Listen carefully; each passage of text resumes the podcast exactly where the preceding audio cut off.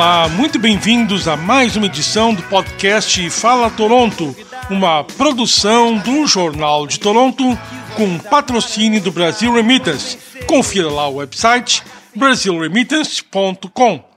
E hoje nós temos a honra de contar com a presença dos nossos estúdios da Flávia da Silva, ela que é mortgage broker, especialista em hipotecas e também é uma especialista em credit score, o seu nível de crédito do Canadá, que é essencial para todos nós. Você pode conferir outros detalhes no nosso podcast 141 da série anterior, na Team Radio, Noites da Team Brasil, de 10 de agosto de 2019.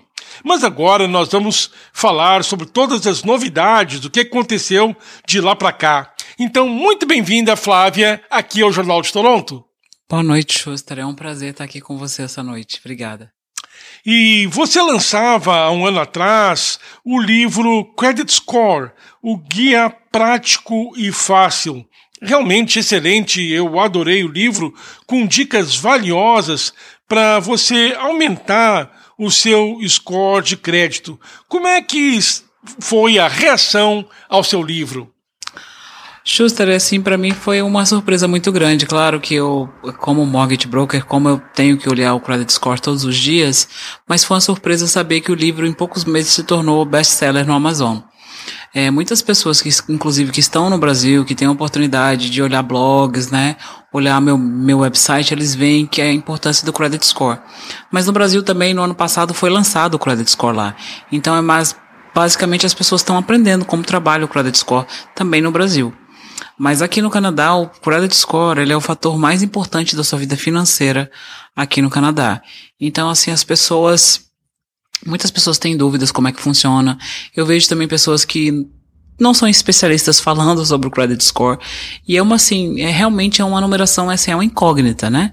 Porque é uma numeração, são três números, e eles mais ou menos são de 300 a 900 pontos, e ele determina o que que vai ser o sucesso da sua vida financeira nessas terras aqui do norte. Pois é, mas agora as pessoas têm uma oportunidade de já treinar em melhorar o seu credit score no Brasil, que também adotou o sistema. É muito diferente do sistema canadense? A diferença é que lá no Brasil a gente é de acordo, acho que é de entre 300 e mil pontos. Mas assim, é bem parecido. Na verdade, eles pegaram assim, eles tiraram assim, basicamente, bem parecido com o sistema dos Estados Unidos e do Canadá né? E, na verdade, o Credit Score já está em muitos países. A Equifax e a Transunion, eles atuam em muitos países, incluindo o Brasil também. Já há muito tempo que tinha lá, já tinha, já mas era só para empresas. Agora foi para o grande público. É bem parecido o sistema, não tem muita Claro, diferença. porque pode parecer que é um transtorno num primeiro momento, mas é uma garantia para quem está fazendo um empréstimo de dinheiro para você, de ter um histórico a seu respeito, de como você é bom pagador, e isso pode significar para quem faz a sua lição é, ter taxas de juros menores nos seus empréstimos. Exatamente isso. Mas também vale lembrar que o credit score também é utilizado para outras coisas, tá, Schuster? Inclusive até para a vaga de trabalho aqui no Canadá. Então, assim, dependendo de algum setor que você entre, o seu credit score você tem que dar autorização por lei, você precisa dar e você para alguns trabalhos aqui no Canadá, eles vão checar o teu crédito para saber como é que as suas finanças estão andando. Então, exatamente, você tem que pensar no seu credit score, se não no Brasil, a partir do dia que você chega no Canadá.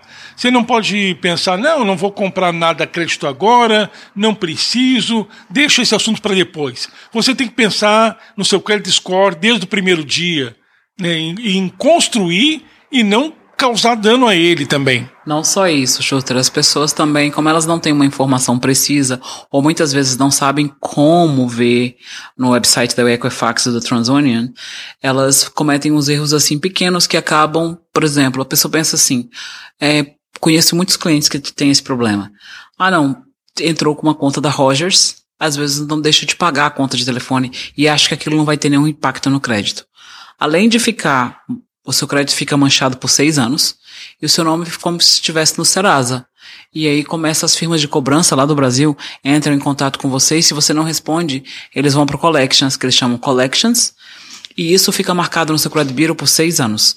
Então, assim, mesmo que você no futuro vá comprar alguma coisa, isso tudo vai ser levado em consideração.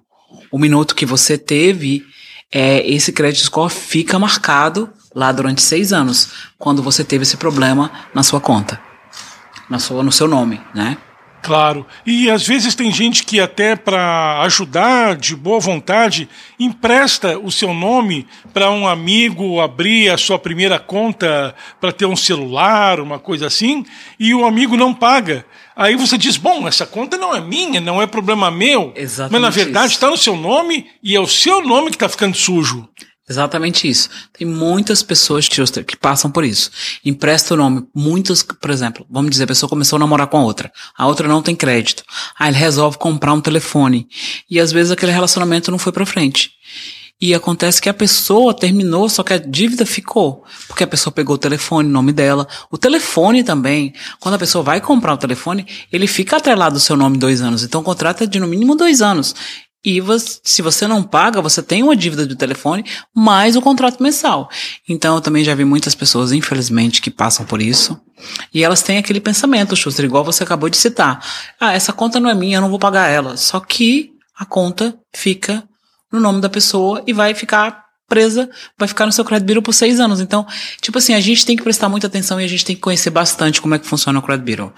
E assim, eu sempre falo para as pessoas, se você tem se você, às vezes, porque a gente tem algumas firmas que elas oferecem o Credit Bureau para você de graça, que são a, a, o Mogo, que é o Credit Borrower. Tem várias firmas aqui que elas oferecem para você gratuitamente. Só que eles te dão um credit score porque eles querem te oferecer produtos. Então vai ter um inquiry no seu, no seu credit report, né? Só que ela vai ser uma soft inquiry. E a gente também tem a hard inquiry, quando você aplica para um cartão de crédito, quando você pede uma linha de crédito, quando você vai comprar um carro, ou mesmo quando você vai comprar casa que é a que perde mais pontuação. Então, assim, antes da gente, a gente tem que ter acesso ao nosso crédito sempre que possível, pelo menos uma vez por ano, para saber se tem algum erro no seu credit report. E você tem as pessoas pensam que é só a Equifax.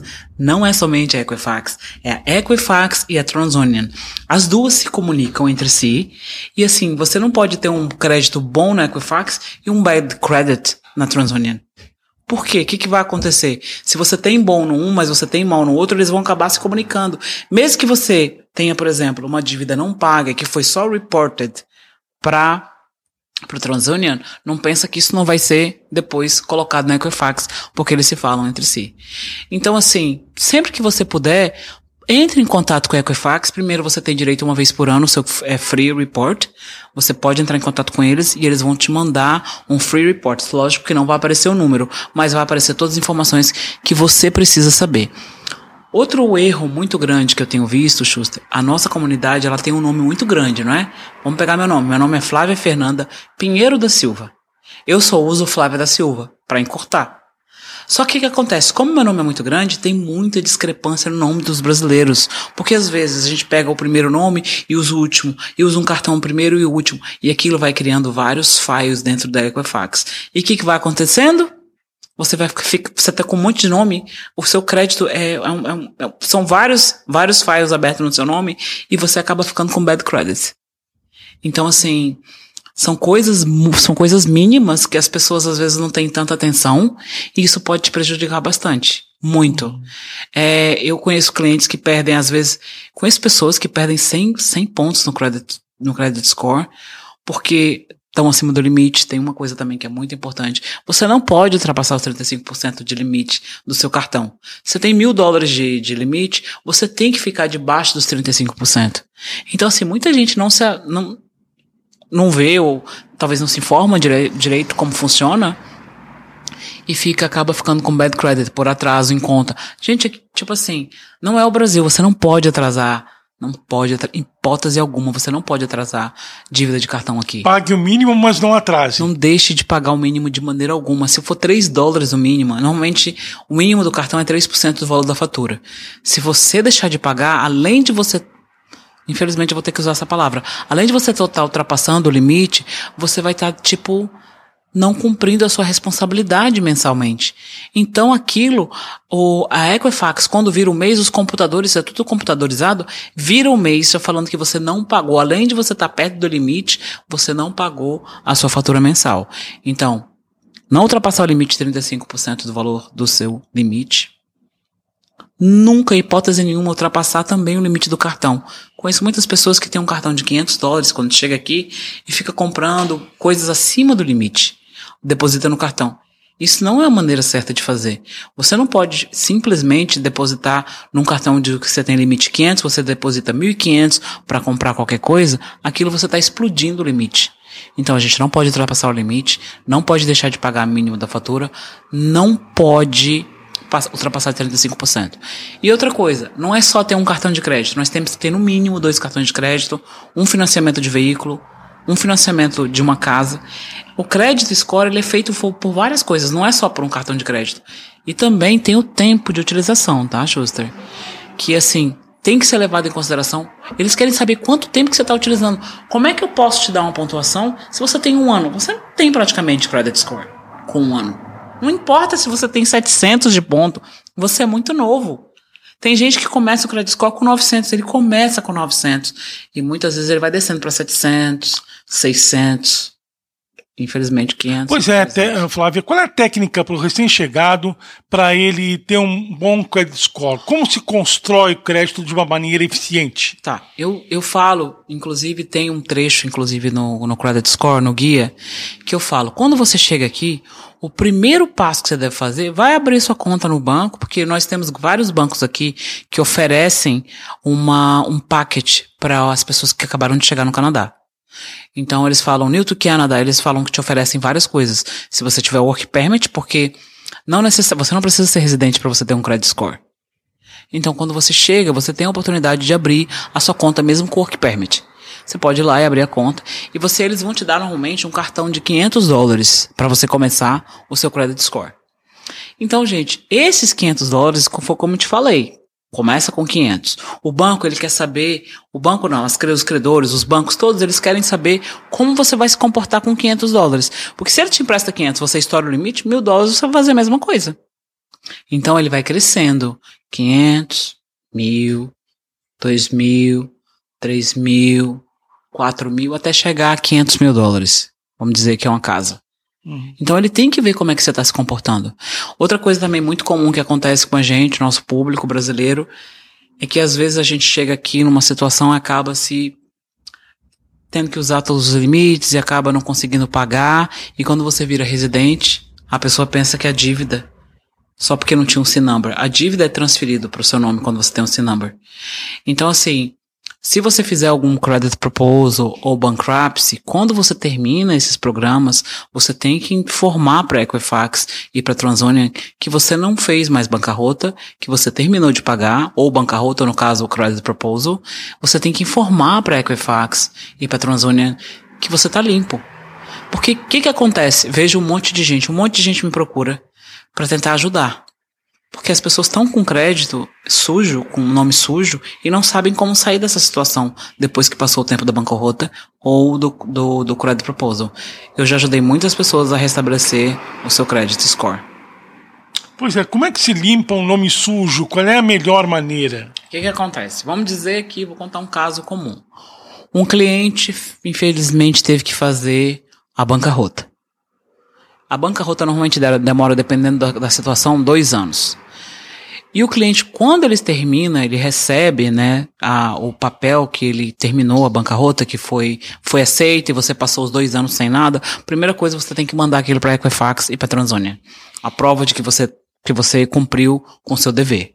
Depois, quando passa isso, você pode aplicar para cartões de crédito, tipo o Capital One ou Home Trust. Eles normalmente aceitam pessoas que acabaram de sair da bankruptcy. E aí depois você vai começar a construir seu nome de novo, porque eles te dão uma oportunidade. Todo mundo, eles falam que bad things happen with the good people. Pode acontecer um divórcio, pode acontecer que você perdeu o trabalho, muitas coisas podem acontecer e te levar a não pagar suas contas, não necessariamente porque você não quis pagar, não é? São situações que podem acontecer na vida. Então depois disso, você tem que começar a construir seu crédito com mínimo 500, você tem eu falo para os clientes para pegar um cartão de crédito 500, depois também pegar uma um GIC, que é tipo uma poupança, que você pode aplicar também no banco, e depois de um ano, um ano e pouco, você começa a subir os seus limites. Você começa a conseguir subir os seus limites para mil. Com dois anos, mesmo que você tenha feito a bancarrota, você pode comprar sua casa própria com 5%. Então muitas pessoas também não sabem disso, pensam que vai ficar o resto da vida com o nome sujo. E não é bem assim. Tem algumas coisas no meu, depois se a pessoa quiser ver, eu falo, tem uma parte no meu guia que fala só para pessoas que têm um nome, que tiveram um nome sujo e que precisam restabelecer. O grande segredo de restabelecer seu nome, primeiro passo é entrar em contato com as duas companhias, que é a Equifax e a TransUnion, e informar que você já finalizou a sua situação e que você quer começar uma nova vida, porque na verdade é realmente uma nova vida. Você vai começar do zero. Claro. Mas agora, credit score e pandemia, com tanta gente com dificuldade financeira, tanta gente perdendo emprego, como é que, além de tanto problema, você ainda não danifica o seu credit score e fica ainda pior? Olha, é o seguinte, a situação é que o único jeito de não danificar o seu credit score é não deixar de pagar o mínimo pagamento e não estourar o limite. O governo do Canadá, ele, quando assim que começou a pandemia, a gente não sabia o que, que ia acontecer. Então, ninguém sabia. O que, que o governo fez? O governo eh, estipulou deferral payments, que você poderia atrasar os seus pagamentos em até seis meses. Então, isso foi para cartão de crédito, isso foi para carros, isso foi para financiamento de imóveis. Todas as pessoas tiveram a oportunidade de ter o deferral payments. Mas o que eu tenho visto agora, que muita gente parece ou não sabia dessa informação, muita gente deixou de pagar. E na verdade a gente não sabe o que está acontecendo agora, que está tendo todas as firmas que trabalham com bankruptcy e com credit proposal, na verdade elas estão anunciando o tempo todo. Eu não sei se você já teve a oportunidade de ouvir na rádio ou é, no, no CP24, o tempo inteiro eles oferecendo, ah, tá com problemas com crédito, entre em contato conosco. Então, assim, o governo criou essa coisa, do, essa, essa lei do deferral payments. É, eles já sabem que vai ter um impacto no nosso credit score. Quem entrou no deferral payments vai ter um impacto no credit score. Negativo, infelizmente. Mas, é, historicamente, a gente ainda não sabe o que, que vai acontecer em dois anos, né? A única coisa que eu sei é que os juros vai ficar mais baixo até 2023. Isso não é bola de cristal. O ministro, do, o ministro do, da Economia estipulou que até 2023 a gente vai continuar com a temporada de juros baixos. Então, assim,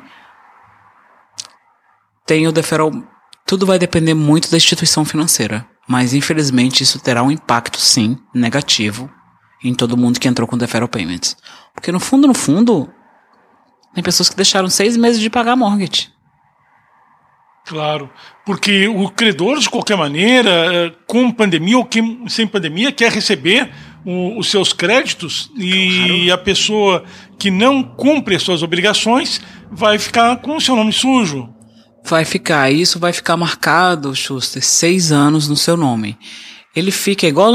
Vamos lembrar do Brasil. Qualquer coisa que a gente tem lá no Brasil, quando a gente tem, por exemplo, a, aquela situação de que você tá com o nome no Serasa, se você não limpar, lembra-se bem que fica cinco anos o nome sujo e depois ele cai, né? Acontece a mesma coisa aqui, só que aqui são seis anos. Pra bancarrota, você, se você fizer a segunda vez bancarrota, o seu nome vai ficar queimado 14 anos. A primeira bancarrota puxa a segunda. Uhum. Então, assim, se você for pretende fazer uma bancarrota agora, por favor, vamos ver o, o passado, né? Que se você já fez no passado. Outra coisa também que é o credit proposal. As pessoas, no caso do credit proposal, ele também deixa o seu nome numa situação suja, mas você pode no futuro, se você precisar, não vai, não vai, se você tiver que entrar de novo, o seu nome não vai ficar 14 anos sujo, igual na, na bancarrota. Yeah.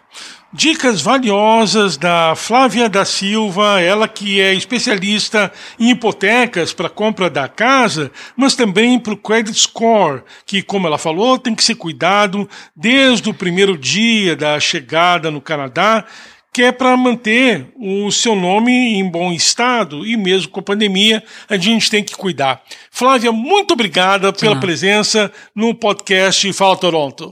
Muito obrigado, foi um prazer falar aqui com você, Schuster. Obrigada mesmo. Valeu! O podcast Fala Toronto volta na semana que vem, sempre com patrocínio do Brasil Remittance. Até lá, obrigado!